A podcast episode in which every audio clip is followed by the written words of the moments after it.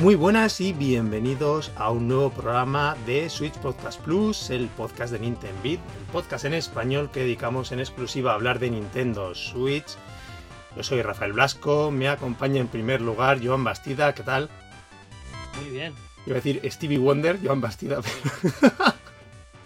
sí, sí, aquí estamos de, de solete, de solete y, en fin, voy con, por, Rafa lo dice, voy con gafas de sol grabando. de domingo soleado. Es una, una, imagen un poco extraña, pero, pero ah, es que es un poco fuerza mayor. Bueno, ameniza el ambiente, está bien, lo que te digo, domingo de sol. Oye, y, lo, y, nos ilumina el domingo la presencia y la compañía de Oriol Minguillón, que nos visita de nuevo. Mingui, ¿qué tal? Bueno, buenos días. Aquí también hace solete, pero yo, yo puedo aguantar sin, sin gafas de sol. Aquí, tenemos juegos para deslumbrar y no tanto, ¿no? Vamos a hablar de, de Good Life, de Shin Megami Tensei 5, que nos va a coger Mingy. Eh, ¿Qué más tenemos? Tenemos el DLC de Animal Crossing, que también queríamos hablar de él, y un pequeño indie que es Toem. Sí, sí, sí. Con los Game Awards y, y novedades de estas semanas no entramos, ¿no? Yo no tengo ni idea de lo que ha pasado. Mingy, ¿tú qué nos cuentas de resumen? Bueno, eh, pues que, que, al final Metroid se ha llevado el premio a mejor juego de acción y aventura, que ya, que ya es mucho. Es verdad. Y sí, sí. Y bueno, que la, la gala no la vi porque se quedaron como cinco horas y, y, seguro que fue un coñazo. Pero se ha anunciado alguna cosilla, lo que pasa que Nintendo ha estado bastante desaparecido. Sí, nunca suelen sacar, ¿no? Artillería para. No, no, no acostumbran a, a, hasta mucha, a sacar mucha cosa. Bueno, bueno, bueno, creo que el primer gameplay de, del Breath of the Wild se vio allí, ¿eh? ¿Sí? Con Miyamoto y Aonuma, ¿sabes? Que sí que anunciaron Bayonetta 3 sí que lo anunciaron allí y alguna... Bueno, Luego lo de, 3 lo lo de anunciaron, pero eso es un teaser mierder. Eh, ¿Qué Eh, salió? ¿Salió algo notable? Aunque fueran para otras plataformas o qué? Eh, bueno, se- un, un nuevo Sonic que no le importa a nadie ya. El Sonic está el Breath of the Wild, ¿no? Que va a salir en. Ese, ese. El Sonic de mundo abierto y, y el tra- trailer de, de Hellblade y cosas, de Hellblade 2 y cosas Ya. así, pero- Yo es que vi mucha gente No sé. que veía mucho silencio mediático porque iban a anunciarlo todo en los Game Awards y, y al Sí, en final teoría, bueno, tenían que anunciar Nada. y, y tampoco. Pero, bueno, Geoff dijo que, eh, que sería la hostia y que, pero bueno, Hombre, claro que va a decir él. ¿qué qué va a decir? Claro. ¿Qué va a decir? Bueno, estuvo el eh, tráiler, eh, Joan, el tráiler del Monster Hunter el Sunbreak, de la expansión. Sí. Sí. que se vio un poquito, que tiene muy sí. buena pinta. Ah, no vi nada. Es que no he visto nada, no he visto nada. Pero bueno, en fin, que esté claro que vende la moto porque él eh, se gana la vida con patrocinadores, ¿no? Y lo que quiere es enganchar a la gente. Pero bueno, en fin.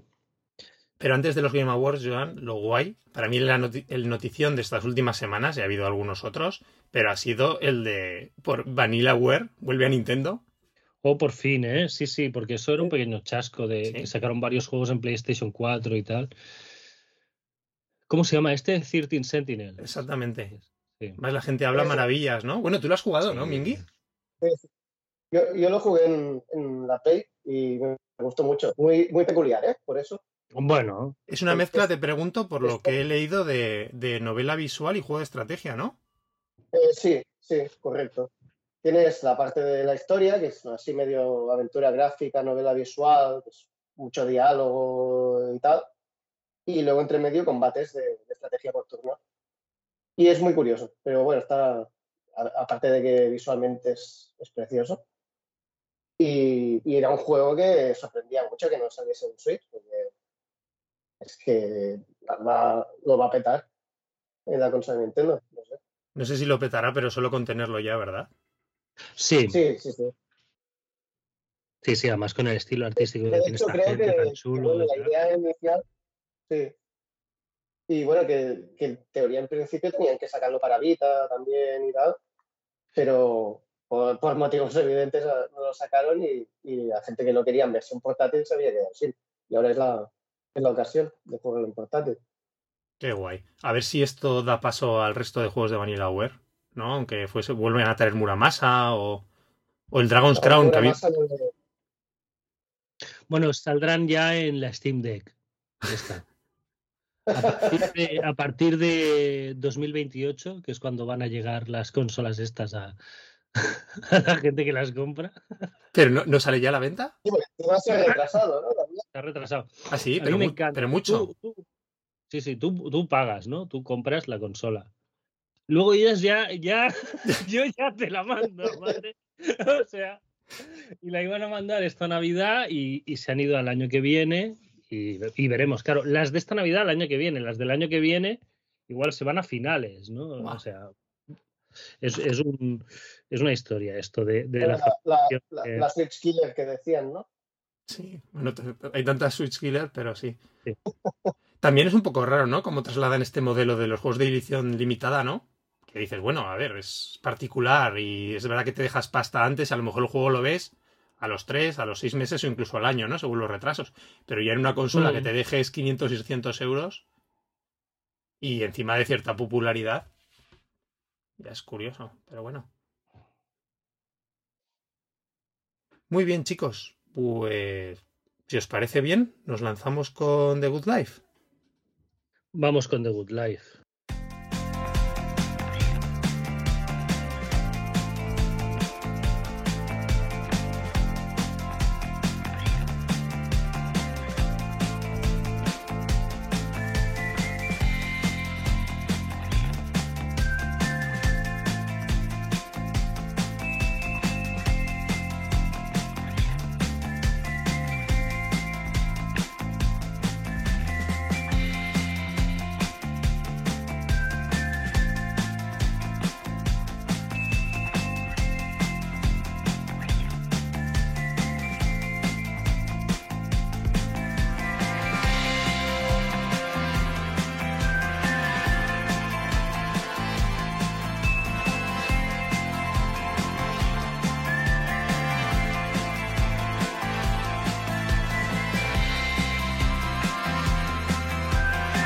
Life es un poco, un poco de, de, de Bad Life.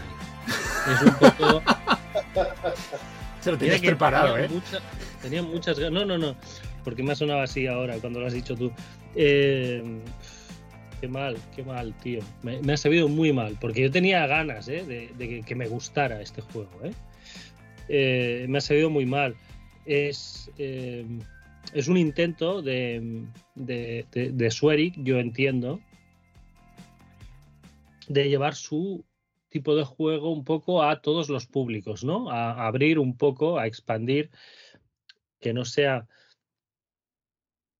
Hay mucha gente que entiende a Sueri, y se puede entender así, ¿eh? Por, por sus temas extraños, por los retorcidas de algunas cosas, etcétera, ¿no? Mm, por el sentido del humor o por las mecánicas. Yo siempre he destacado de de um, Deadly Premonition uh -huh. el, el, la estructura que tiene la ciudad ¿no? o el pueblo sí. con los habitantes que viven en unos sitios, que trabajan en unos sitios, que se desplazan a unas horas de su trabajo a casa, de casa al trabajo o se van por ahí y ¿no? hay uno que sale del trabajo y se va al parque, ¿no? Y te lo encuentras en un parque durante un par de horas y luego se va a su casa. Aquí eh, es eso, ¿no? Es la historia esta de, de una periodista que, que, ha contraído una deuda de 30 millones de libras. Ajá. ¿Y cómo, ha contraído una deuda de 30 millones de libras? No, no, yo este juego no lo he acabado, no lo acabado y es posible que no lo acabe porque, porque se me está haciendo muy, muy, muy, muy cuesta arriba. Hasta donde yo sé que juega unas cuantas horas, no, no, no lo mencionan. Entonces es como que para pagar la deuda la mandan al, al Quinto Pino, a un pueblo, a, a hacer un reportaje de investigación que dices, bueno, ¿cómo vas a pagar esa deuda haciendo esto, no? Pero bueno, ok. Entonces se va allí y, eh, se encuentra pues con, este pueblo mm, idílico, ¿no? De, de, la campiña inglesa y tal, con estos habitantes que por la noche, de, vez en cuando, ¿no? cuando hay una luna de no sé qué, se transforman en, perros o en gatos, ¿no? Y, muy pronto en el juego la protagonista tiene el poder de, de poderse transformar en perro o en gato, lo que le da unas habilidades especiales, ¿no?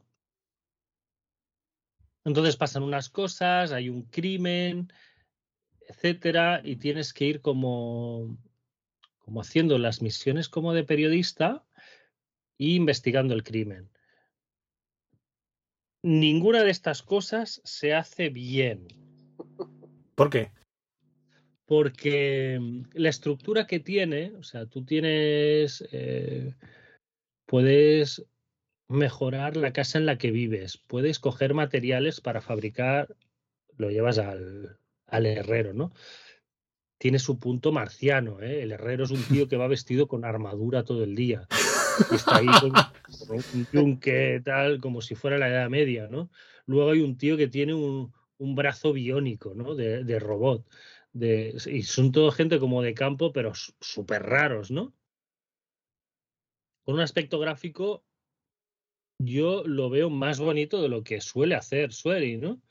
Eh, quiere aproximarse un poco más a, lo que es el manga, ¿no? Al dibujo animado y, a ponerle colores al, juego, con lo que yo a favor. Todo desde un, un armazón potroso como, como, como, suele ser, ¿no? En su caso. Pero, pero bueno, bien. Eh, ¿Qué pasa? Que las misiones son, son viejas son misiones muy viejas. Te sale un punto en el mapa, vas allí, hablas con fulano. Mira, tienes que cogerme no sé qué cosa. Te sale un punto en el mapa, vas allí, coges la cosa, vuelves, se la das. ¿Sabes? Es todo el rato así, todo el rato así. Entonces, em, los personajes tienen su vida, tienen sus casas, tienen sus trabajos, sus horarios, pero no se explota eso. O sea, no hay nada que hacer con los personajes. Claro, tú puedes ponerlo más blanco, más, más normal, ¿no? Más, más todo para, para abrir un poco el, el espectro, ¿no? De, del juego. Yo con eso no tengo ningún problema. Pero no mantiene la gracia que es conocer a los personajes del juego. Yo juego un montón de horas y yo no sé nada sobre nadie de este pueblo, ¿sabes? son todos recados, pero recados muy a la antigua, muy tontos. Hay un tío, por ejemplo, que quiere que le hagas una foto a, a un fantasma, ¿no? Que hay en tal sitio. Entonces vas y es un espantapájaros que hay en un campo, ¿no? Y le haces la foto. Y vuelves y se la enseñas. Bueno, vale, pero he visto otro en tal sitio. Entonces vas a ese sitio y es otro espantapájaros, haces la foto y vuelves. Bueno, pero es que hay otro en tal sitio y es como, basta, para, para, o sea, eh, no, no estamos haciendo nada, no está llevando a ningún sitio, no estoy descubriendo nada del pueblo, nada de los personajes, nada de nada de nada, son tonterías que te van sumando una detrás de otra, una detrás de otra, una detrás de otra sin ningún sentido. Eh, hay unas misiones principales que no, no, no, se entienden bien lo que está pasando, no, porque no te explican, hay, hay veces de chapa que no te lleva a ningún lado, ¿no? Y ya te digo, a, veces en Deadly Premonition simplemente era conocer esos personajes, ¿no? Las particularidades que tenían y tal. No hay nada de eso ahí. No hay nada de eso. Entonces es bastante decepcionante, ¿no? Tú vas a una granja y te encuentras a una tía que va, mm, va como con, eh, de tejano con un pantalón muy cortito, un top, y tiene un, un brazo, el brazo derecho lo tiene súper musculado, ¿vale? Me está recordando homenaje a la de la gasolinera, ¿no? De Deadly Premonition. Exacto, un poco así, pero con el brazo súper musculado, ¿no? Ostras, he hecho un montón de misiones con esa chica y me ha parecido en la historia principal, no sé nada de ella. ¿Sabes? No. Que ¿Por qué es así? ¿Por qué, pasa? Mm, ¿Qué hace? No, no sabes nada. Entonces, eh, la protagonista es bastante curiosa, es una tía muy rancia, muy antipática, muy, muy arisca. Es bastante graciosa eh, cómo lleva las cosas y cómo reacciona, pero, pero los demás personajes no, no, prácticamente no existen, son muñecos que andan arriba y abajo, sin más. Entonces es eso, entre que el juego va perdiendo alicientes porque te plantea mm, el misterio este de los animales, te plantea el crimen, y eso llevo muchas horas y no avanza en absoluto, no avanza nada, tienes todos los personajes del pueblo, no conoces a ninguno, no, no entra ahí, tienes em, muchísimo paisaje, el mundo es muy, muy grande, hay varias zonas que puedes ver que, que pueden pasar cosas o que se puede, puede suceder algo ahí, pero le cuesta llegar. Tienes el tema del crafteo, pero está bloqueadísimo. O sea, yo voy por. Bloqueadísimo en el sentido de que es muy progresivo, te van o. Sí, hay cosas que tú tienes materiales, pero te dice que todavía es pronto para que hagas esto. Y hay otros materiales que hay de otras cosas que mira que he ido a sitios, yo voy cogiendo cosas, tal y cual, tengo cero de todo, ¿sabes? Y es como, tío, déjame hacer algo, ¿sabes? Déjame hacer algo en este juego, proponme algo, ¿no? Lo que te propone son eh, los recaditos de ir de puntito a puntito en el mapa. En fin, un rollo, un rollo, un rollo. Un rollo y, y me desconcierta un poco, ¿no? Porque los ingredientes están ahí. Los ingredientes están ahí, ¿sabes? O sea, tiene el pueblecito, tiene las mecánicas de construcción, tiene los horarios de personajes y tal, pero es como que lo han puesto y no han, no han atado nada. Entonces simplemente te hacen, te hacen ir como pollo sin cabeza de arriba abajo. Una pena. Vaya. Digo que por lo que dices parece como que esté a medio terminar el juego, ¿no? Porque llevan mucho tiempo dándole vueltas. No es a medio terminar. No, no, no, no, para nada lo veo a medio terminar. No, porque a medio terminar habría una historia, habría un desarrollo, habría, aunque, aunque no estuviera del todo cohesionado, aunque no, es que no hay nada, es que no está hecho el mundo, están hechos los personajes, los muñecos, pero nada los ata, nada los ata, son misiones tontísimas. Entonces yo entiendo que, a ver, el desarrollo del juego es de lo primero que haces porque lo puedes hacer sobre el papel y luego lo trasladas al juego, ¿no?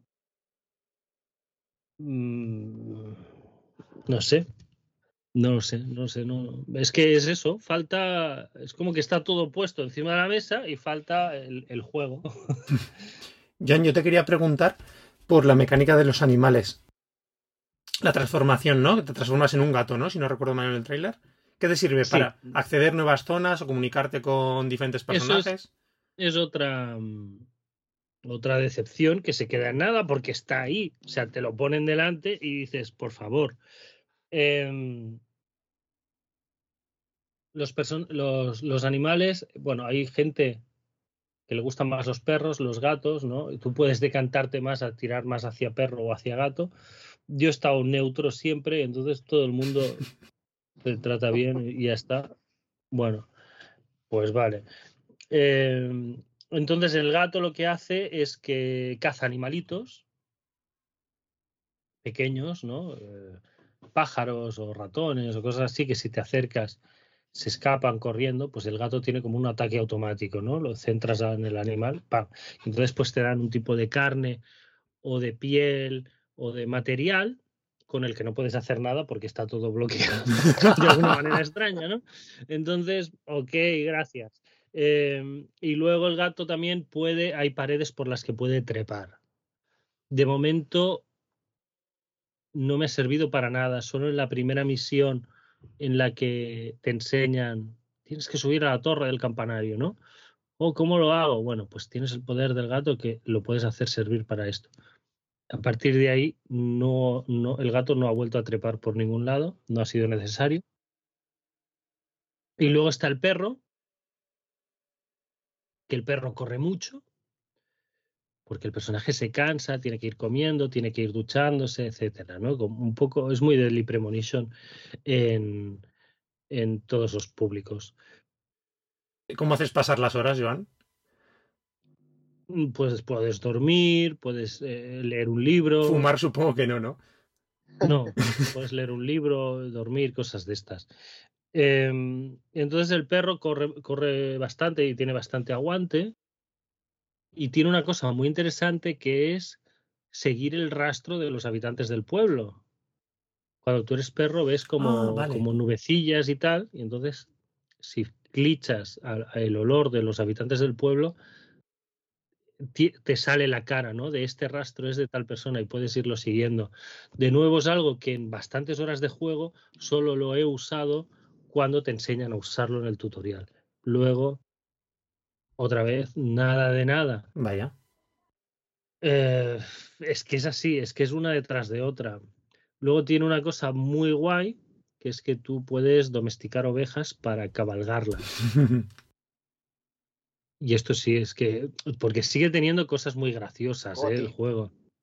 Sí, y, y las puedes entrenar para que envistan más, más fuerte o, o- corran, la- las puedas conducir, entre comillas, mejor y tal. Eso es muy divertido. Y está bastante guay moverte con la oveja, ¿eh? por, por los campos y todo eso.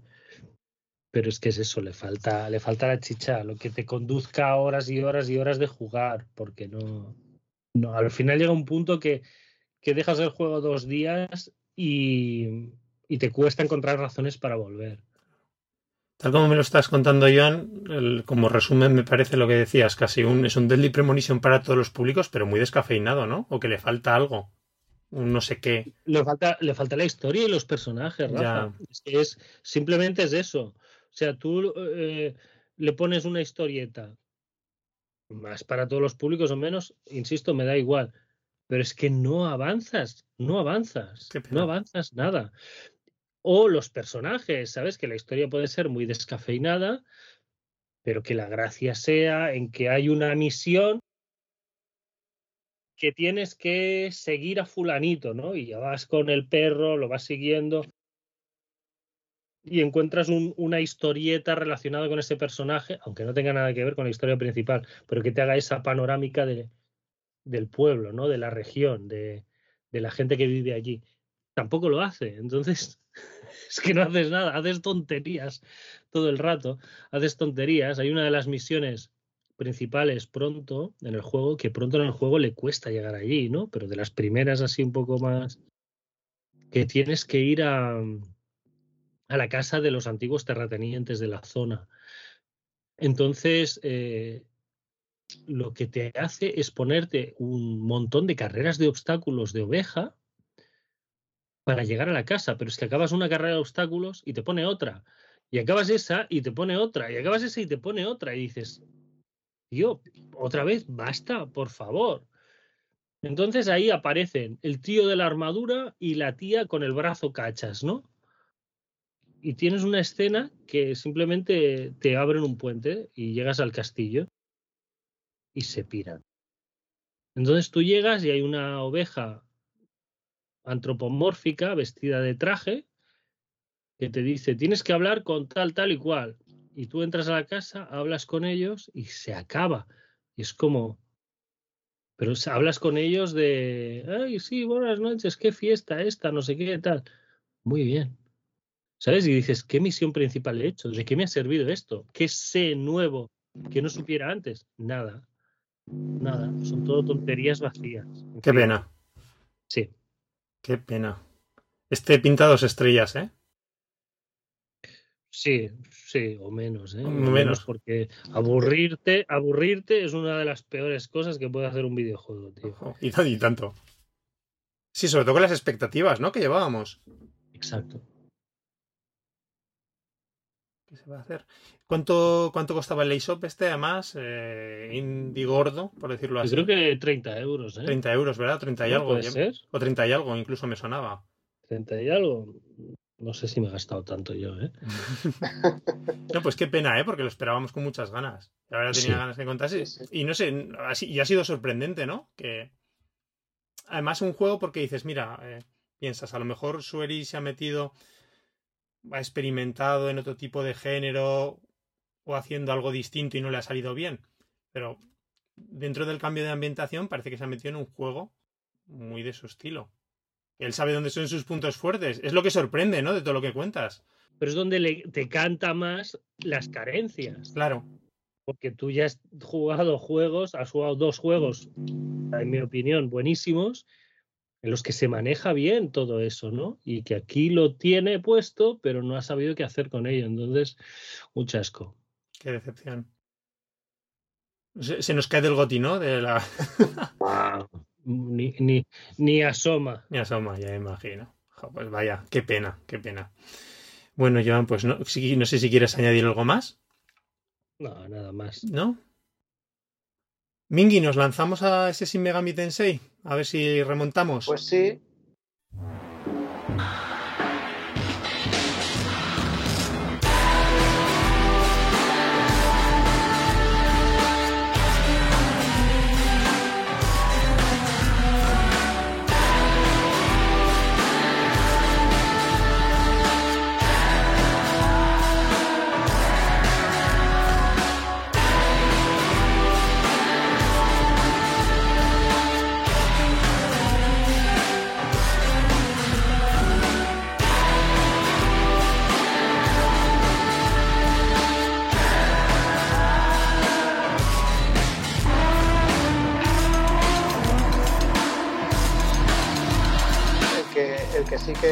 Creo que puede entrar en el GOTY es el Shin Megami, Qué de guay. hecho.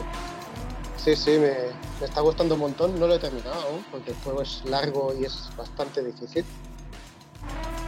Pero bueno, es un juego de, de rol muy, muy clásico.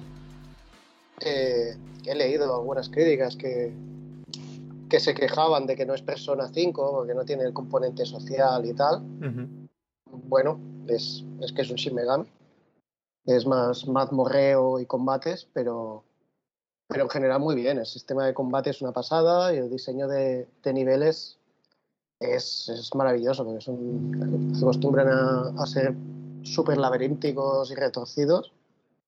Tienes, tienes mapeados bastante grandes con un montón de, de secretillos escondidos y, y misiones secundarias y en general, pues muy bien. Es bastante oscuro, tiene un tono Pero, así muy- pero Mingi, Dime. ¿co- ¿qué es? ¿Este juego qué es? Yo no he jugado nunca. Ya somos dos, por eso. Para alguien, Mingi, que no haya jugado como nosotros dos, nunca un Shin Megami Tensei, ¿qué tiene particular respecto a otras series, otras sagas? No, no, es que yo Ah, no, no sé, o sea, sé que es, es rol, ¿no? Entre comillas, es rol de acción, ¿no? O algo así, pero no sé cómo funcionan los combates, no sé cómo funciona el mundo, no, no tengo ni idea. A ver, eh, bueno, tú tienes varios mapeados, ¿vale? Para, para explorar, que se van desbloqueando conforme avanzas eh, en la historia. Y, y tienes, pues, la- una misión principal, siempre, y, y te vas encontrando NPCs, que en este caso son, son demonios normalmente, que te van dando otras misioncillas. Pero lo, lo- la peculiaridad de Shin Megami es que tiene un componente así un poco rollo Pokémon, que tú cuando combates contra los demonios puedes hablar con ellos y negociar. Y si consigues convencerlos, se unen a tu equipo. Entonces, a partir de aquí, pues la gracia, eh, tienes la opción de fusionarlos para ir creando demonios cada vez más poderosos y tal. Y claro, en tu, en tu equipo, digamos, tú solo llevas a tu personaje y los demonios que, que vayas reclutando. Ah, los puedes, digamos, fusionar como para aumentar capacidades Bueno, para crear de, o, unas nuevas. tipos. Exacto. Vale, aún, aún con las diferencias, ¿vale? Pero me está sonando un poco a Xenoblade 2. Um, sí, sí, lo que De pasa alguna, que de alguna manera, ¿no? Que tenías aquellos, aquellos, no me acuerdo cómo se, los blades los eran blades, o algo los así, blades, sí. que tenían cada uno su habilidad, sus capacidades y podías, digamos, deshacerlos o fusionarlos o o algo así para potenciar otros o cosas de estas, ¿no? Sí, en ese sentido se parece un poco. Lo que pasa es que aquí el combate es por turnos, no es, no es, uh, no es acción RPG. Sí, sí, sí, sí. Entonces es eso, tú, claro, tienes que tener en cuenta cuando haces una fusión, puede, el demonio resultante puede heredar algunas habilidades de, sí. de, de los anteriores, pero eh, tienen, eh, tienen sus tipos. Hay los de aire, fuego, tienen su, sus tipos elementales y entonces si la, las habilidades que heredan tienes que tener en cuenta para que realmente sean efectivas el tipo del demonio. Y es bastante profundo en ese sentido, la verdad, porque... Mingy, te iba, te iba a preguntar, eh, si tengo entendido bien, una de las características de los Shin Megami Tensei sobre todo es el tema de la ambientación, ¿no? El que están situados en principio en un, mundos modernos, ¿no? O actuales. No sé cuál es la historia, si puedes contar eh, un bueno, poco de normalmente son, tienen una ambientación tirando a postapocalíptica. Es, aquí es uno de eh, eso que también quería comentar, que es quizá el, pun el, punto flaco del juego es el tema de las ambientaciones. Ajá. Porque Pero los de los escenarios, escenarios, dices. Los escenarios tienen ambientaciones muy similares entre ellos es algo que se puede hacer un poco repetitivo porque al final estás en un Tokio en ruinas uh -huh. y son todo assets de edificios en ruinas, de carreteras destruidas y de coches oxidados. Pero de vez en cuando te encuentras algún bosque, un lago, cosas más, más así que te, que te rompe con la ambientación y, y le da un toquecillo más, más variado al tema.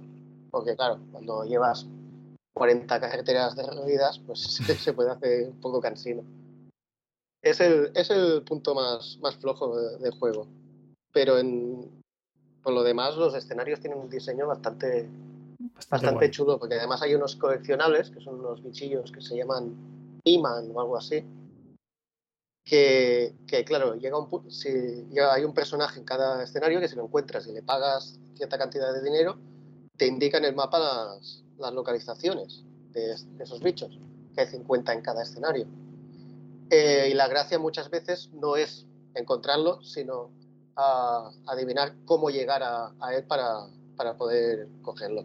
Porque muchas veces tienes que encontrar caminos ocultos y, y en ese sentido está muy bien. Te iba a preguntar, Ming, y de todas formas, supongo, por el tipo de juego que creo que es, tampoco tendrá mucha movilidad la personaje, ¿no? Más allá no, de un... al contrario. Ah, sí. No, no, Sí, sí, el, el, movimiento de personaje es, es, bastante satisfactorio, es algo que me ha sorprendido, porque tiene el botón de correr, puedes saltar Ajá. por los escenarios, es, escalar determinados... Hay unos bloques especiales que puedes escalar. O sea, está, en ese sentido es muy divertido moverse. Por, ah, vale, fíjate, es algo que no me esperaba, que me sorprende. Sí, sí, sí. O sea, que da mucho juego ahí la, la exploración muy, y el moverte con ella. Muy plataformera la exploración. A veces parece hasta un, que estás jugando un banjo. Eso no sé si es bueno o es malo, según cómo bueno, lo a Joan, a Joan no creo que le guste, pero. no, no, es, es, muy divertido explorar los escenarios, la verdad es que sí. Pero los combates, lo que decías al principio, es muy clásico. Son combates, en principio, eh, de turnos, ¿no? Sí, Con tus demonios. Sí, sí, totalmente. Tiene una cosa, no me acuerdo cómo se llama. Press turn o algo así, que es un sistema que si tú al, al enemigo le le haces un crítico o le, o le, atacas con su debilidad, se te añade un turno a tu sí, a, a, tus turnos, se, vale. se, te añade un turno más y puedes ir encadenando. Eso hay que tenerlo. Ataque sin parar, ¿no? Si vas haciendo. Eh, bueno, hay un límite, no vale. puedes estar atacando todo, todo, el rato, pero puedes, puedes atacar pues, hasta el eh, doble de veces. Ah, qué chulo. Y eso está muy bien y, y, si, lo, y si lo usas bien, pues te facilita bastante los combates porque ya digo que hay, los jefes son durillos.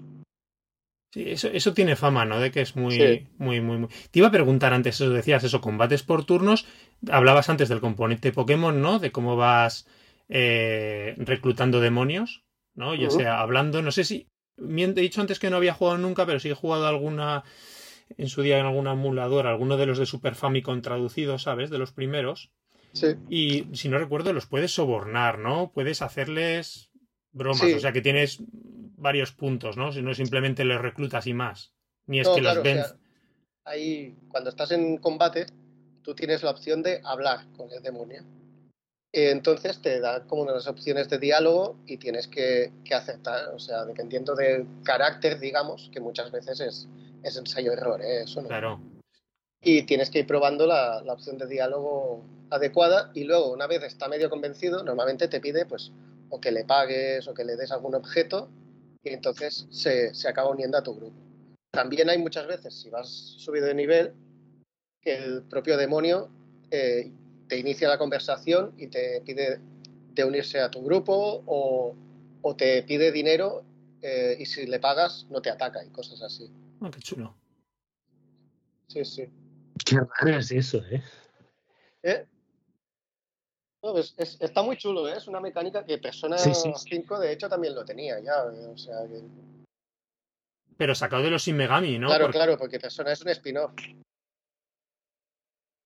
Una cosa, en los eh, formas, entiendo, equipos, ¿no? De los combates. ¿O solo luchas con un. No, no, no. ¿Lucha tu personaje llevar... y un demonio o varios demonios? Eh, llevas a tu personaje y hasta tres demonios en vale. tu equipo. Puedes llevar. Sí. Sí, sí.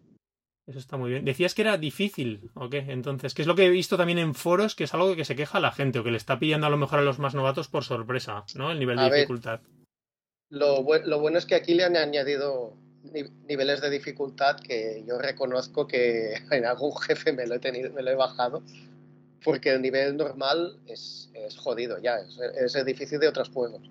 ¿Esas confesiones? Sí, sí, sí, lo, la, las cosas como son. Aquí vamos a cara descubierta.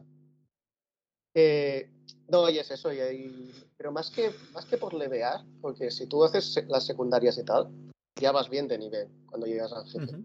La cuestión es encontrar la, la combinación perfecta de, de, demonios y los ataques que realmente le hacen daño a ese, a ese enemigo.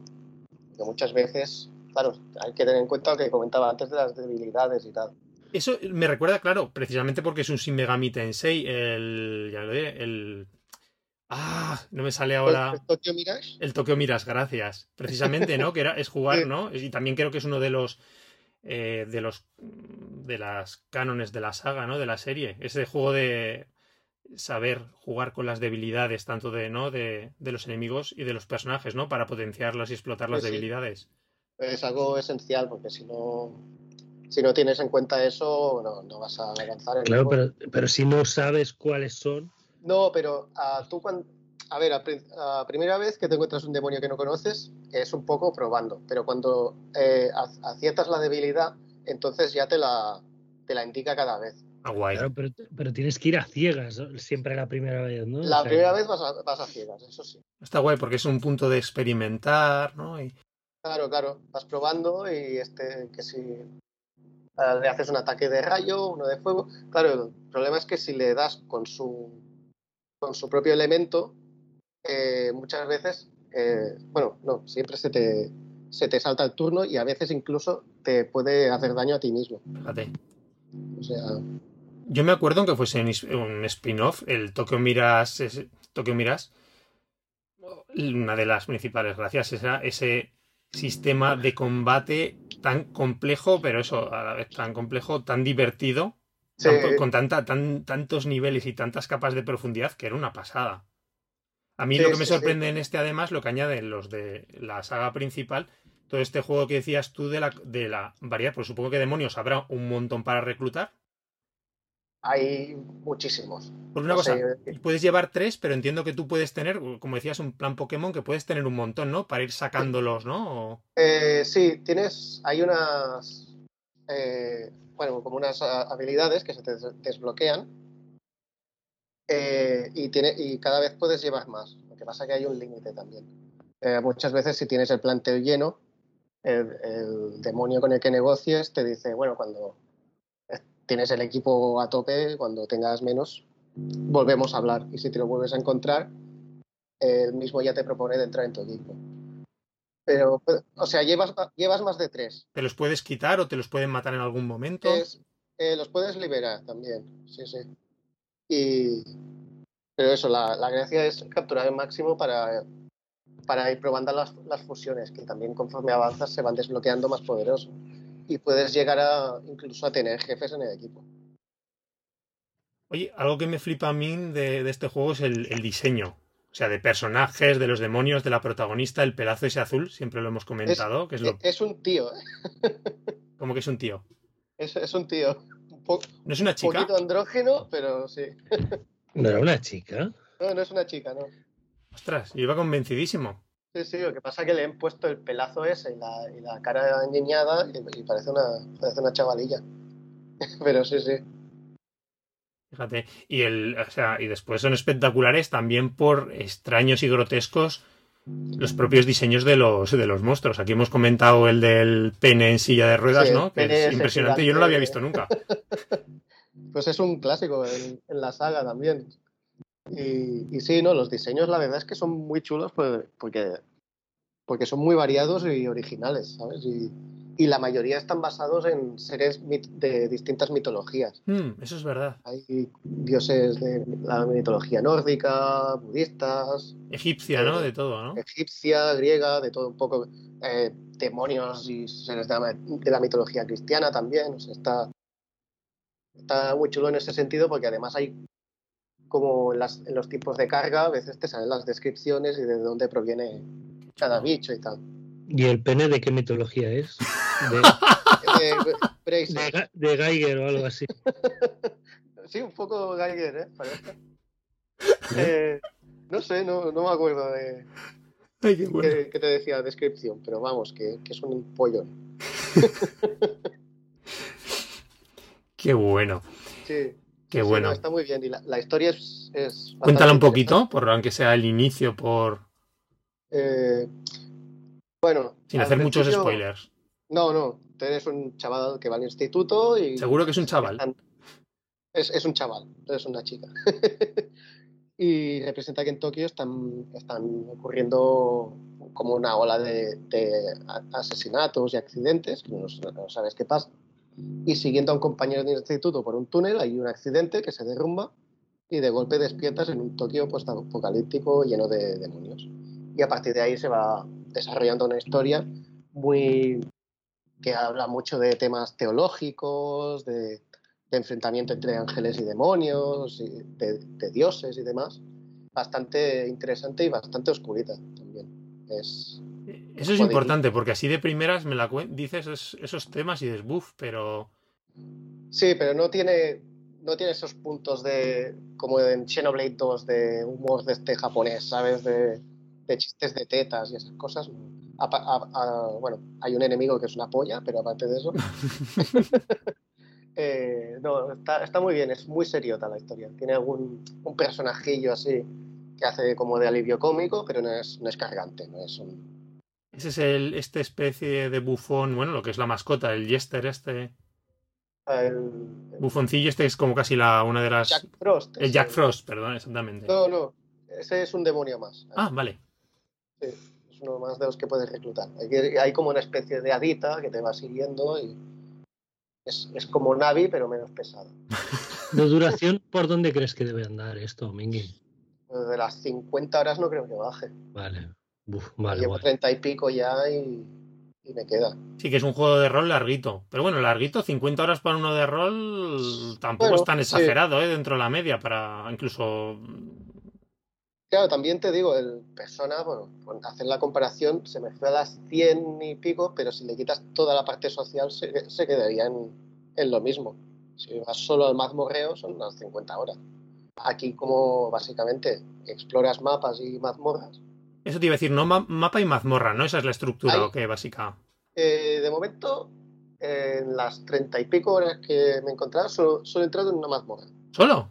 Sí, Ostras. Bueno, dice- dicen que las mazmorras tardan en entrar, ¿eh? sí eso, eso parece. Porque luego ya digo, Empiezan a ser más habituales, pero que, que la primera mazmorra se ve que tarda, tarda lo suyo en aparecer. Sí, lo chulo es que es bastante, bastante retorcida y tiene, tiene una mecánica propia muy, muy chula. Eso, el, el Tokyo Mirage también se veía, ¿no? Eso que también debe Sí. ser clásico de la saga. Cada una tiene sus, sus niveles mecánicos o sus estructuras muy diferenciadas. Es, es era muy chulo, porque la verdad es que no era más decir, entrabas en cada una y no era una mazmorra más, por decirlo así. Siempre en todas había un pequeño giro de tuerca Sí, sí, sí. para hacerlas interesantes, ¿no? Es que el Desde Tokio jugable. es, es un juegazo, ¿eh? También. Sí, sí, sí, lo Sí, hemos sí. defendido mucho, sí, totalmente. Pues oye, qué buena pinta, ¿eh? A ver, todo el mundo la verdad es que lo está poniendo por las nubes, ¿no? Hay mucha gente de Goti, tanto que no, ¿no? Estábamos haciendo la broma con The Good Life, hay mucha gente que lo del Goti con Sí, este sí. Shin Megami Tensei lo está diciendo en serio. Jo, y es curioso que no lo hemos hablado. antes- ah. No, que decía que hablabais antes de lo de los, de los Game Awards y al final el de mejor juego de rol se lo ha llevado el Tales. Pero este estaba nominado y no sé cómo será el Tales de bueno, pero yo creo ¿Cuál que se lo ha llevado? el Tales of Arise. El, el último Tales que han sacado. Tenían que dar tajada a Namco y no puede ser esto. Pero fijaros, ¿tú te acuerdas, John, cuando presentaron este juego con el teaser? Que no me acuerdo si fue en el primer año o en el 2018 en alguna direct gorda. En el anuncio, en el primer era Oh, muy al la principio. conferencia que hicieron de Switch. Y en la Yo creo primera- que ya, sí, ya ¿eh? apareció ya ahí el Sí, teaser de Shin Megami Tensei. Yo creo que sí, ¿eh? Lo anunciaron sí. allí. Sí. Fíjate. Pero que a lo largo del tiempo parecía que se iba a quedar la cosa en humo. ¿Os acordáis? Porque nunca había noticias, ¿no? Sí, sí, Del sí. juego y tal. Sí, después se, se- se iban conociendo detalles. Que si el desarrollo, si no creo recordar mal, que estaba hecha en Unreal Engine. ¿No? Me parece que está. Hay una especie de norma en Nintendo ahora, no siempre se cumple, pero habitualmente sí, que el juego lo ves cuando falta menos de un año para que salga. O sea, Sí, sí, sí. con Pues Bayonetta ha pasado lo mismo, ¿no? Y, y pasaron años hasta que lo vimos y cuando lo vimos fue como, ya, aquí, aquí lo tienes. Me mola que esta, que esta saga, que esta serie se esté quedando, por lo menos la principal, ¿no? La de Shin Megami Tensei, que se esté quedando en, en consolas Nintendo, ¿no? Que parece ahora que se ha quedado un poco la regla del los perso- el persona, ¿no? Los principales. Que ya es raro, Sí, lo hemos sí, hablado parece mucho. como que los Persona para Sony y los Shin Megami para Nintendo. Mm, Totalmente. Y bueno, que a ver, que también han sido series, Persona no, Persona, pero bueno, Persona ha tenido muchos, muchos spin-offs, ¿no? En, o ha tenido spin-offs en las consolas de Nintendo. Están los Persona Q de 3DS, que eran Mm. totalmente distintos. Y los, Shin Megami Strikers. Tens- y, y los Megami Tensei, históricamente, han ido saltando de plataformas, ¿no? Empezaron en Super Famicom, si no estoy, o en, o en Famicom, incluso no me acuerdo bien. En PlayStation después varias Mm. entregas. Bueno, y el Bueno. persona tiene, hay un persona en Switch, ¿no? De Musou o de Sí, el así. Exactamente, sí. Está bastante bien, ¿eh? También. Pero bueno, que me alegra que esté quedando y oye, no sé si después dicen habían rumores de que saldrá en otras plataformas, pero bueno, que salga donde quiera, ¿no? Pero por ahora Yo mira el Me juegazo que... imagino, me imagino que será típico exclusivo en consolas, ¿sabes? Como Octopad y esos que acaba saliendo en Steam. Hmm. Como Heroes 3 tiene pinta de que acabará saliendo en PC también, estas cosillas. Pero bueno, de momento lo tenemos en Switch y con lo que ha costado de que salga, eh, y, ha, y ha salido bueno, que es de celebrar, y es, es un juegazo. Oye, dime, y a ti por lo menos, Mingy, no te ha costado encontrarlo, ¿no? ¿O tuviste suerte cuando Eh, apareciste no, yo lo reservé porque me, me temía que, Lo tenía reservado y todo, no lo sabía. No cuesta encontrarlo, ¿eh? Bueno, es a fácil, los está a 90 primeros- euros, pero. Ah, bueno, claro. eh. Es como la Play 5, que si, si pagas mil euros te la puedes comprar Está también. Fácil, fácil. No, pero vaya locura, y sobre todo aquí en España, ¿eh? Sí, Yo o, o- o reeditan un poquito que, que, Sí, a ver, aquí en. Europa es, es Nintendo la que se encarga. O sea, Sí. me parece llamativo que esté pasando esto, al menos en Europa. O seguramente acabará en la digital.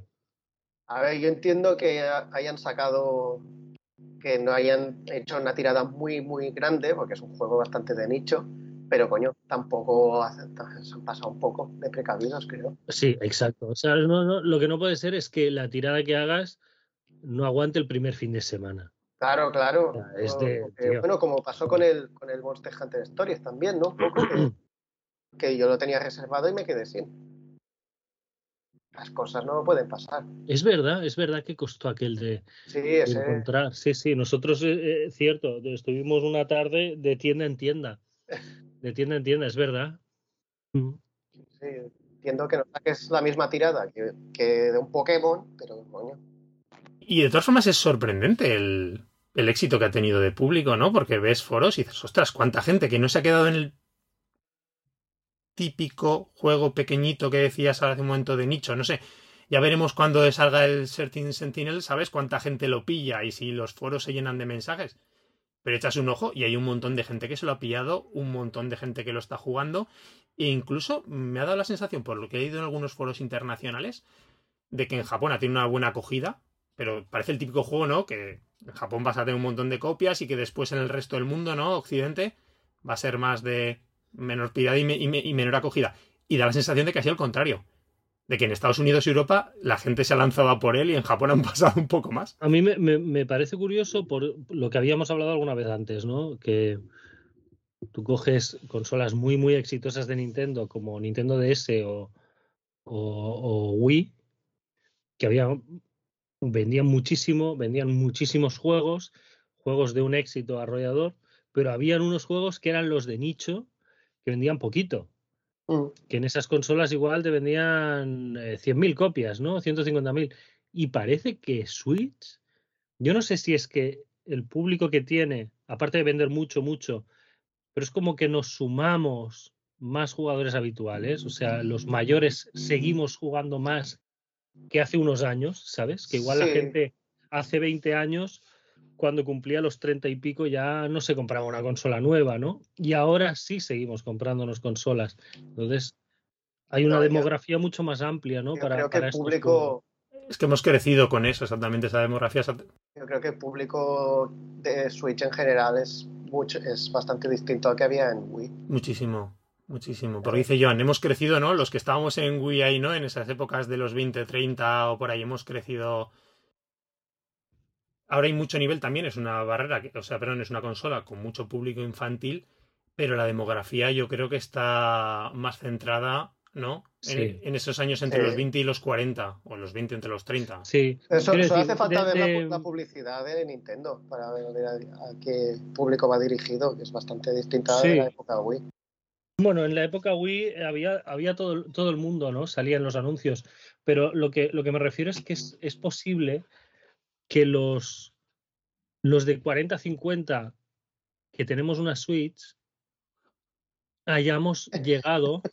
Yo, yo estoy, yo no llego a los 40, ¿eh? Aún. Rafa, estamos ya en esa. Lo sé, lo Estamos sé. en el grupo de 40 a 50. Aunque sea por los pelillos, pero ahí estamos. Cada vez que hago las encuestas del Club Nintendo no sabes lo que me cuesta ponerla. Claro. Pero hemos llegado a, a tener una Switch habiendo seguido jugando, ¿no? Y creo que en la época de DS, la gente de 40-50 era una novedad para ellos, ¿no? El brain training, el, el cooking mama, todo esto, ¿no? El Wii Sports. Era de, wow, vamos a hacer el ganso, ¿no? Con la consola, vamos a, a jugar. Que igual esa gente de esa edad, igual no jugaba desde, desde que tenían 14 años, ¿no? Una consola. Mm. Que habían tenido la Nintendo, la Super Nintendo, y no, ya- no y, hasta ahí, ¿no? Y creo que sí, que ahora llegamos ya con, con, con otro bagaje, ¿no? Y otras expectativas y otro tipo de, de, de, de juegos. Sí, qué guay. De acuerdo, sí. Y también me da la sensación de que, porque Wii vendió un montón, pero eso, entre mucha, entre gente que no, no solía tocar videojuegos. Y aquí veo que hay mucha gente que ha vuelto a, que son jugadores tradicionales, pero llevan años sin comprar una consola de Nintendo por lo que sea, y han vuelto a, con, con Switch. Mm, bueno, yo creo Esa que es la tres- sensación que tengo yo. vaya. yo creo que muchos jugadores de Nintendo co- compró 3DS. Lo que no se compró fue la Wii U. Sí, no, claro, no, yo no la compramos No sé cómo nosotros fue la Wii U, de. Pero de 3DS que acabó con 80 millones vendidos o así, ¿no? 70. 75, pero- 80, sí. Que Switch ya lleva casi Hostia. 100. Sí, sí. Y los que le quedan. Sí, sí, claro, claro, pero quiero decir que 70 y pico, 80 es Mm. mucho Nintendo de toda la vida ahí, ¿eh? Mm. Y estamos en un mundo de que se juega mucho más que hace 20 años. O sea, También. en general, todo el mundo. O sea, eso, eso es así. Pues qué guay, la vuelta esta del Shin Megami Tensei. Bueno, el 4 fue un juego de tres, exclusivo de 3DS. Eso Eh, es. El 4 estaba muy bien también, pero era. No, no lo terminé, pero, Este sí lo terminas, ¿no, Mingy? Pero yo espero que sí. Aunque sea, va- sangre, pero- vamos, vamos bajando la dificultad, aunque sea, ¿no? No, no, todo el mundo lo dice, ¿eh? que el normal de este juego es, es mucha tralla. Sí, ok. Sí, sí, sí, yo no, no, no, no es la primera vez que lo oigo, ¿no? Sí, es verdad. es que incluso hay un, hay un modo de dificultad todavía más, más fácil que te puedes descargar del iShop. Sí, ¿Qué dices? ¿Eh, ¿Como DLC de pago o qué? No, es gratis, es gratis. Vale. Pero, pero sí, es un DLC que tienes que instalar, sí, sí. Qué fuerte. Pero bueno, la cuestión, cada uno que lo disfrute, ¿no? Como. Claro, no, al final. lo Lo de descargarte, el modo más fácil es un poco para humillarte un poquito. Sí, es, es como. Y, y- y- y viene, viene un, un señor de Atlus y te escupe en la cara, ¿sabes? Mira, es que esto es tan mierda que ni lo hemos incluido en el juego. Joder. ¿Nos lo, ju- ¿Nos lo jugaremos en normal o qué, Joan? Yo creo que habrá que intentarlo, ¿no? Sí. Pero bueno. Por lo menos intentar mantener la dignidad y ya cuando se vea que no se puede. Yo ya no, no, los, los de 40 a 50 creo que no estamos para, para torturarnos, ¿eh? O sea, Tenemos la excusa, ¿no? De la edad, por lo menos. Si me tiro una hora con un jefe, yo ya no tengo paciencia, tío, es a tomar por culo. Oye, pues fíjate en el Metroid, ¿eh? Que algún jefe sí que nos ha llevado ratos, Ya. pero He unido, ¿eh? sí, sí, sí, durillo en sus puntos, sí. Sí, sí. Muy bien, oye, Mingy, pues genial, genial, súper recomendadísimo, ¿no? Uno de los juegos Ah, del año. Totalmente. Sí, sí. Jo, vaya, vaya final de añito de lanzamientos de Nintendo, no paro de repetirlo cada programa. Entre el, sido- He- entre el No More Heroes, el Wario, el Metroid, este Shin Megami Tensei. Ah, jolines. Ha sido un muy buen año para la consola. Ostras, aña- añazo, añazo. Sí, señor. Al final ha fallado el Advance Wars, tío. Eso sí. Mira que cuando lo vi dije, ¡buah! ¡Qué cutre, qué petardo! Y tengo el gusanillo, tengo el gusanillo, tío, del Advance Wars de decir, mierda, ¿sabes? Hostia, pues a mí me gusta, ¿eh?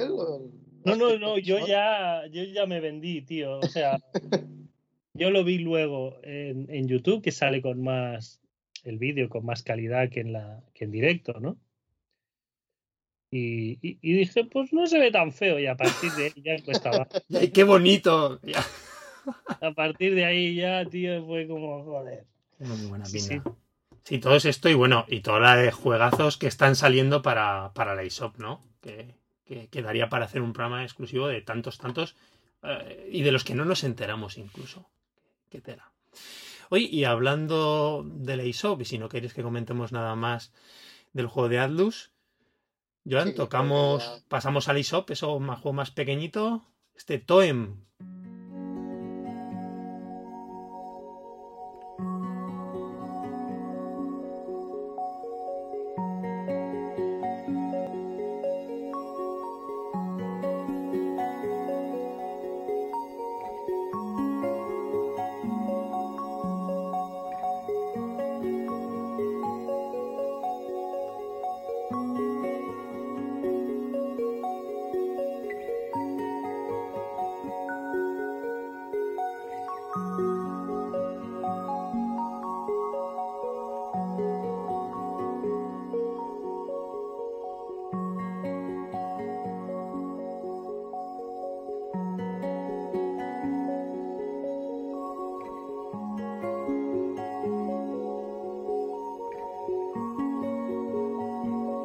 Pequeñito, pequeñito, Toem, sí.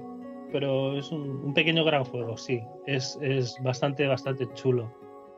Es un, un juego que visualmente es, es- es muy reconocible, es un juego en blanco y negro, en una especie de 3D, 2D, ¿vale? El escenario es en tres dimensiones, pero muchos de los elementos que hay, como los personajes o los árboles y tal, es un, Un sprite en 2D. Exacto, es un sprite en 2D que, que va girando a medida que tú giras, se va dando la vuelta para que no le veas el truco, ¿no? Eh, es muy sencillito, muy, muy sin alardes de eso, ¿no? Es gracioso visualmente, es, es, es chulo. Los escenarios son una perspectiva de estas un poco, Era cenital en isométrica, no me acuerdo. sí, así en diagonal, como es un poco el Capitán Toad, por, por entendernos, ¿vale? Vale. son pequeños escenarios que tienen una entrada, una salida o, o dos salidas y tal. Un diorama un poco. Sí, un poquito. Y entonces eh, lo puedes girar un poco para izquierda, para derecha. Hay unos escenarios que se dejan girar todo, otros no.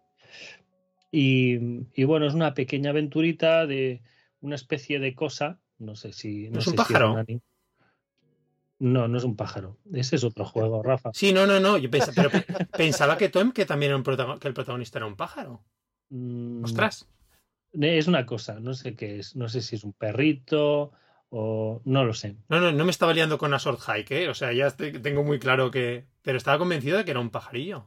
No, no, no, es como un animalito, una, una, cosa, una cosa un poco rara. Vale, vale, vale, vale. Y, y, nada, es como un viaje, la abuela vive con su abuela y la abuela lo manda a una especie de viaje iniciático, ¿no? A ver el Toem, ¿no? Y... ¿Qué, es el Toem? Es una cosa que hay al final del juego, Rafa. Ah, vale. no, no vamos a entrar más ahí. Nada especial, ¿eh? Nada especial. Y entonces es... Eh, es el viaje de, este, de esta criatura con una cámara de fotos. Tiene más cara de oveja. Sí, es algo así. Entonces, em, tiene una cámara fotográfica, unos álbums y tal, y, la gente pide fotos. Pide fotos. Pues tráeme una foto de no sé qué, pues necesito una imagen de no sé cuánto, ¿no? Y, y las misiones son, son eso. Entonces, cada vez que ayudas a alguien, tú tienes un, como un, no un pasaporte, como una cuartilla de, del viajero del Toem, pues cada vez que ayudas a alguien a, hacer un recado de estos, te ponen un sello.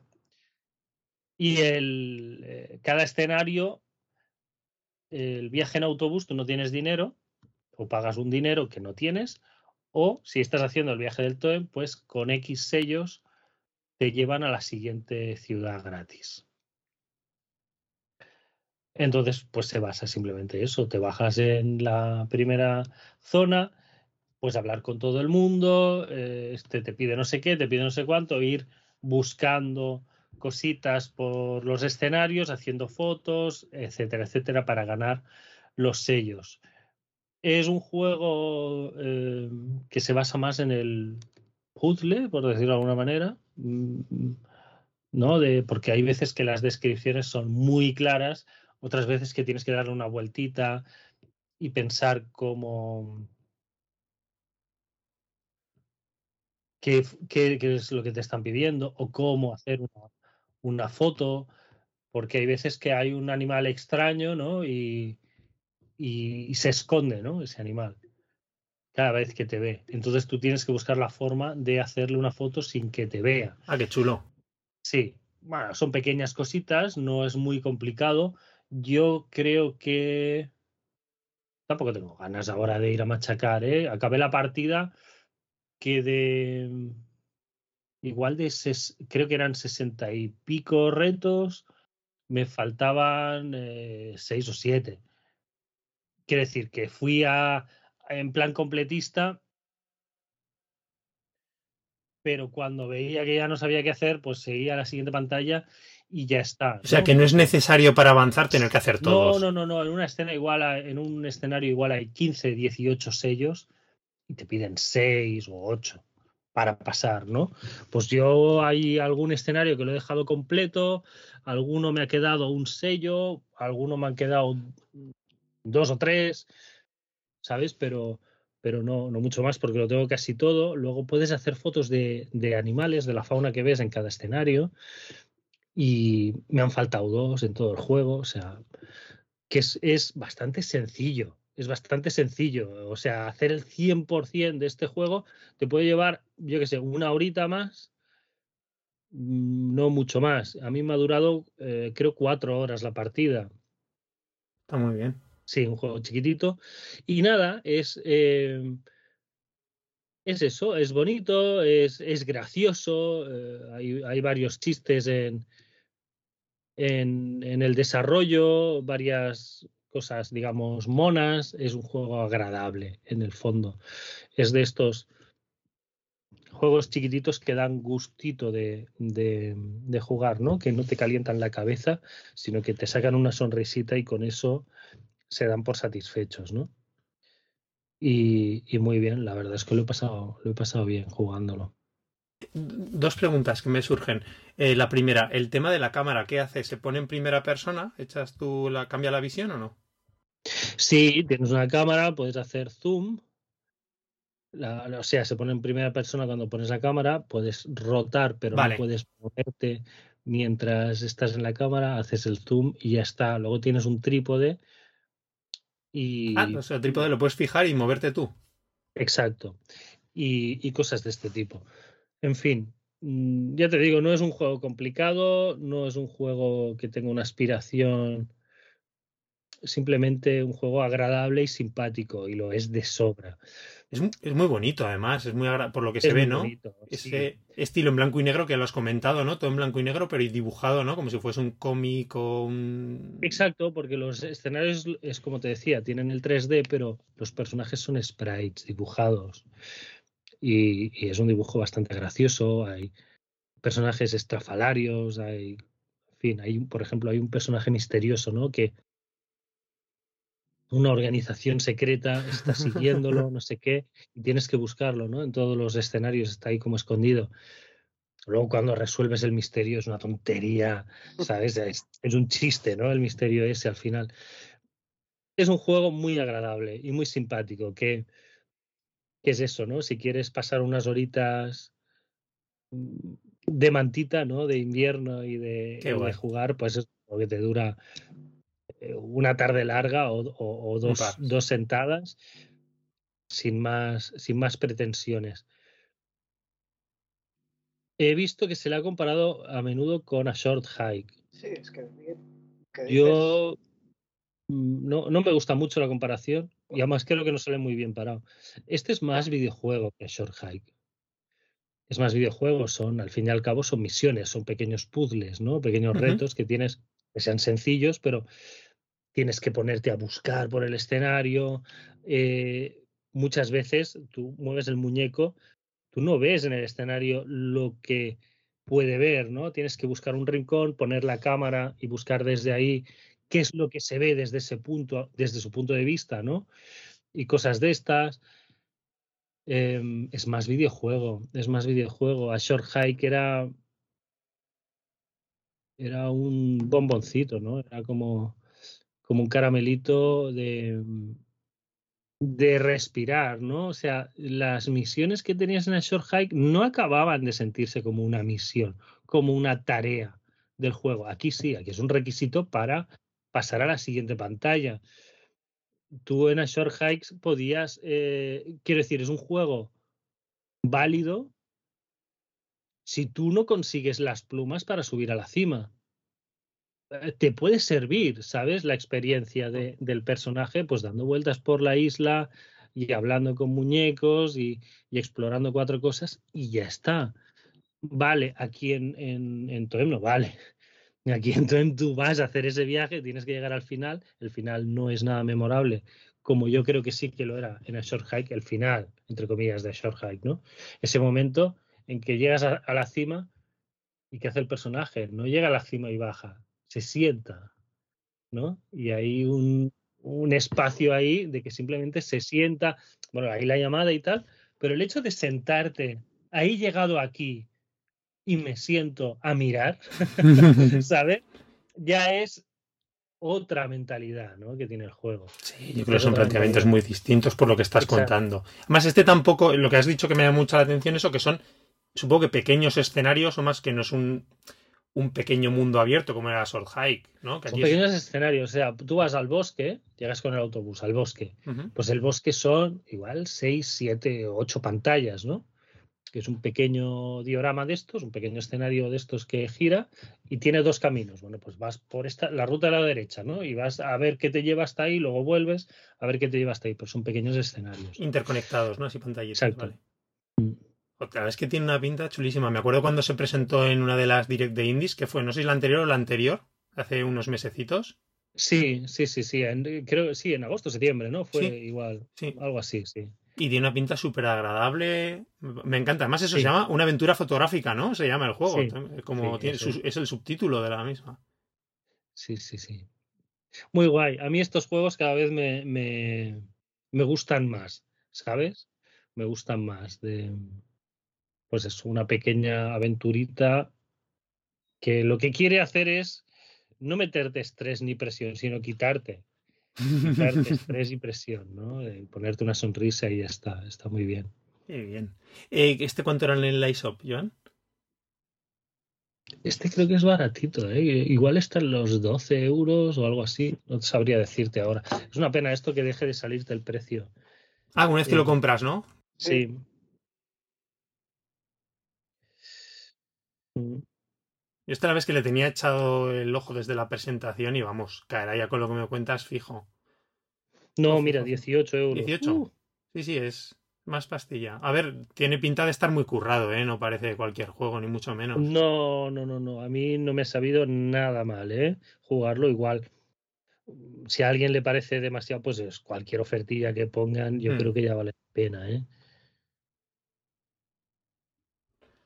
Muy bien, Joan. Pues algo más, no sé, se te ocurre comentar. No, no, no. Em, terminamos el programa, Joan. ¿Le quieres dar unas pinceladas y nos cuentas qué tal el DLC del Animal Crossing? Yo no. Ah, eh, Mingi, perdón. He dicho Joan. Mingi.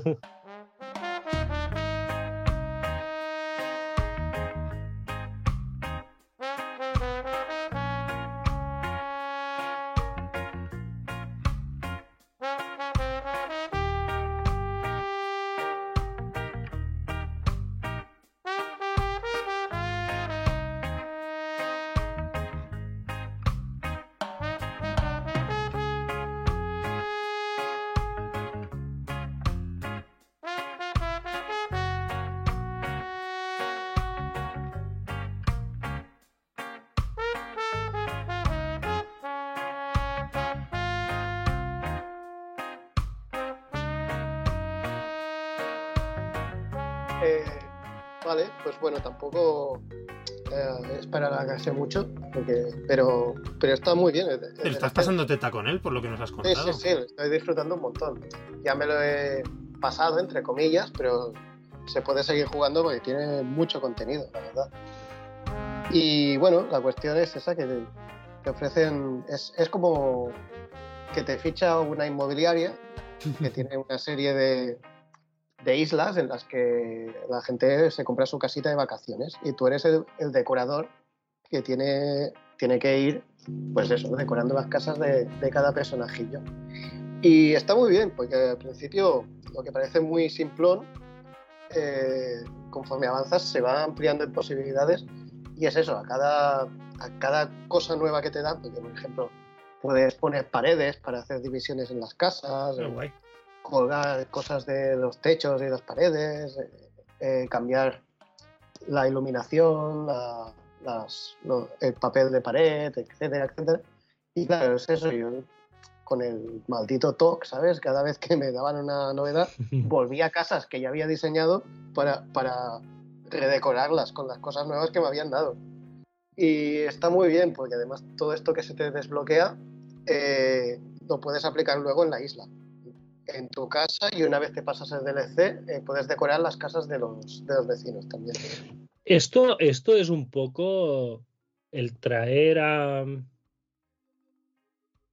a este Animal Crossing.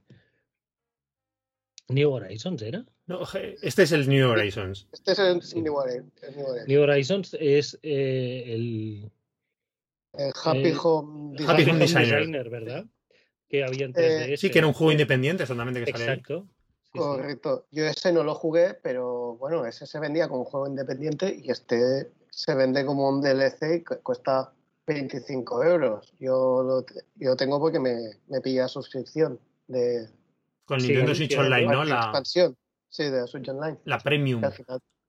Pero, pero va- vamos, que al final es, podría pasar por un juego completo porque le he metido unas 20 horitas y, y bien a gusto. O sea, que tiene su modo historia propia por lo que comentabas, Sí, ¿no? tiene una historieta propia con unos personajillos, los de la inmobiliaria, que son muy graciosos, además. que- ¿Quiénes son? que son una nutria que se llama Nuria, que es como la jefa, un, el- un manatí, que no me acuerdo cómo se llama, que es así como un tío muy grandote, muy sosainas, ¿sabes? Que parece Ujú. que está durmiendo todo el rato. Y luego hay un monete también que, que es como el, el segundo de a bordo, ¿sabes? Es- no sé. Está muy bien porque además es eso, tú te dan, por cada casa que, que decores, que también puedes, además hay que, bueno, explico un poco la mecánica, eh, aparte de decorar la casa, tú tienes que elegir la ubicación. Hay varias islas, cada una con, con un clima y tal, pero tú puedes cambiarlo una vez en la isla. ¿Son, son islas pequeñas o son Sí. como la tuya? Es- no, es, son islitas pequeñas. es como las que visitas, digamos, para buscar cositas, ¿no? Sí, más o menos. Bueno, hay algunas islas un poco más grandes en las que hay puedes poner dos o tres casas, pero tú no puedes explorar la isla. Tú solo vas a la ubicación de cada, de cada Ah, casa. vale. Por eso, la isla no la decoras esas pequeñas islas tampoco, solo las No. casas. Pero puedes decorar el exterior de la casa. Vale, el jardín o eso, Claro, ¿no? puedes hacerle un jardín y, y cam- cambiar el clima. Hacer, hay una, por ejemplo, que dice que era como un castillo encantado y dice que, que, que fuera de la casa pues llueva y sea de noche y tal, para que quede más. Y, y bueno, son estas cosas luego puedes, puedes ampliarlas, hacerlas más grandes, más pequeñas, poner dos pisos. Incluso puedes hacer que, que dos personajes compartan una casa y le haces a cada uno su, su Su habitación. zona. Sí, su zona y cosillas así. Y claro, por cada casa te dan una moneda que se llaman poki- pokis, creo, con la que puedes, en la inmobiliaria, puedes comprar cosas que luego te las llevas a tu, a tu isla o puedes intercambiarlas en un cajero por, por vallas normales. Qué guay. Me gusta esa interconexión, ¿no? Entre el juego principal y, el, y el DLC, ¿no? Que no se queda como Sí, eh, sí. es el- estancos, como podían ser a lo mejor los juegos, ¿no? En 3DS, el New Leaf y el Happy Claro. Home Designer, sino que puedas reaprovechar lo que dices, todas las cosas chulas, ¿no? Que descubres haciendo de interiorista, arquitecto, de lo que sea, ¿no? En... Sí, está muy bien porque es eso, luego lo, lo puedes aplicar a tu, a tu isla, lo, lo que vayas desbloqueando. Que, y algo que me gusta mucho también es que la, la historieta, sea, hay como la isla central, que es así que puede, donde está la inmobiliaria misma, que es así que la puedes explorar libremente y ahí vas encontrando a los clientes, digamos, hablando con los personajillos y conforme avanzas en la historia, eh, te obligan a hacer como, una, para ir como unas construcciones obligatorias que tienes que decorar. Por ejemplo, hay una escuela, un hospital, un restaurante, Ah, qué chulo. y, y es eso, y vas ampliando la, la propia isla principal. ¿No? Me gusta ese sentido de dirección, ¿no? Del DLC, lo que dices tú, que tenga su propia historia, sus propios Sí. retos, ¿no? Que no sea simplemente Sí, un, catálogo un- de. exactamente cosas. o un modo libre sin más no que eso al final pues salvo la gente que sí que le encanta hacer locuras y perderse horas pero que tengas ya eso una Sí, cierta dirección que te, bien. que te vayan guiando con ese modo de historia ya después a lo mejor terminas el DLC de la historia y te pones a hacer el loco pero no me gusta mucho eso como lo han Sí, planteado sí, sí. Está, como más o menos guiado, pero claro, luego una vez lo terminas, tú puedes seguir decorando casas hasta el infinito. Además, además es eso, tú, cada personaje te, te da como unas directrices de lo que quiere, pero una vez allí, eh, tú la casa puedes decorar como te sale las narices. O sea, tiene que tener dos o tres objetos en concreto y luego lo demás pero está muy, muy bien en ese sentido, de que si no estás inspirado, digamos, ¿sabes? Te marca ciertos objetivos para que para guiarte un poco y que tú puedas ya a partir de aquí, eh, pues, eh, ponerte creativo y hacer... Está muy bien. La Me es parece que- muy bien, ¿eh? O sea, yo esto, si hubieran sacado un Happy Home Designer 2, seguramente no lo compraría y es muy probable que caiga con este DLC, integrándolo, digamos, en, en, en mi isla, ¿no? Y en el entorno de que ya tienes hecho, ¿no? Del juego. Está muy bien. Sí, sí, sí. Es un poco, bueno, yo también, es eso, el Happy Home Designer ni lo toqué, porque no me llamaba. Y este, pues, ya que me cogí la suscripción y todo, dije, bueno, vamos a probarlo. Y madre mía, el vicio que le he pegado, estuve una semana que. ¿Sabes, ¿Sabes cuando vas, te vicias tanto a un juego que vas por la calle imaginándote las cosas? sí, sí. Pues era eso, y estaba en el trabajo y me imaginaba moviendo las paredes y, y colando una silla. Lo o sea- que no, no habla muy bien del trabajo. No, te veo diciendo al jefe Mingy oye en esta pared de aquí podríamos poner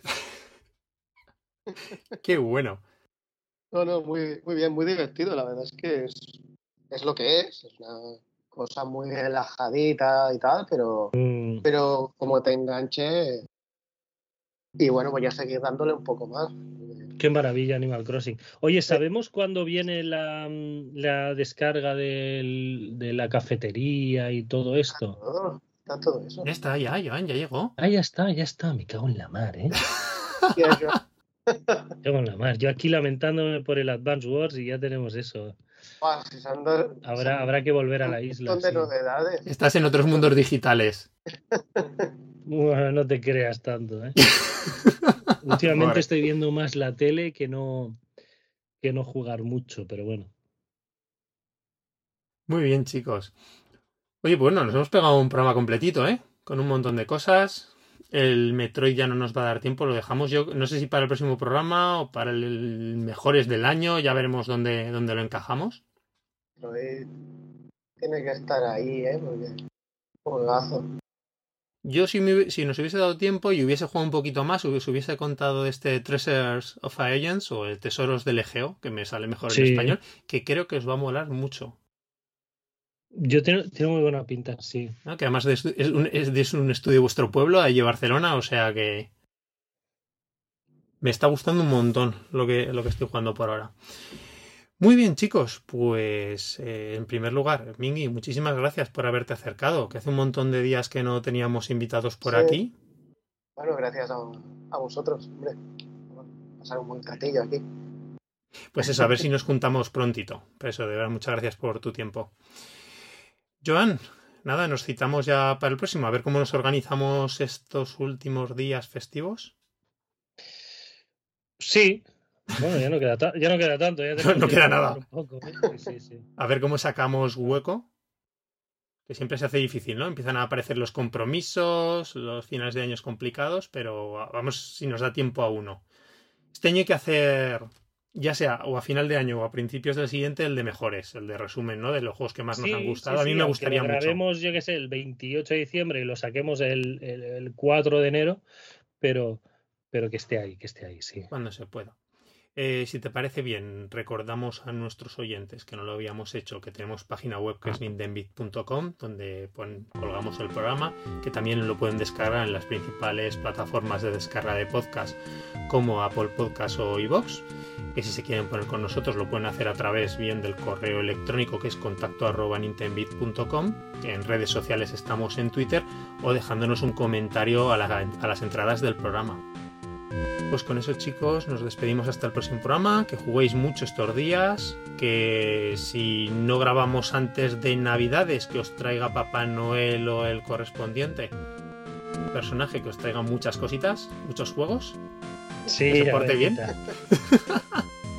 ya- yo ya me he hecho algún regalillo, autorregalo de Navidad. Mira cómo nos cuidamos, ¿eh? Ya, haces bien, haces bien. Muy bien chicos, oye, pues un abrazo y hasta el próximo programa. Venga, hasta luego.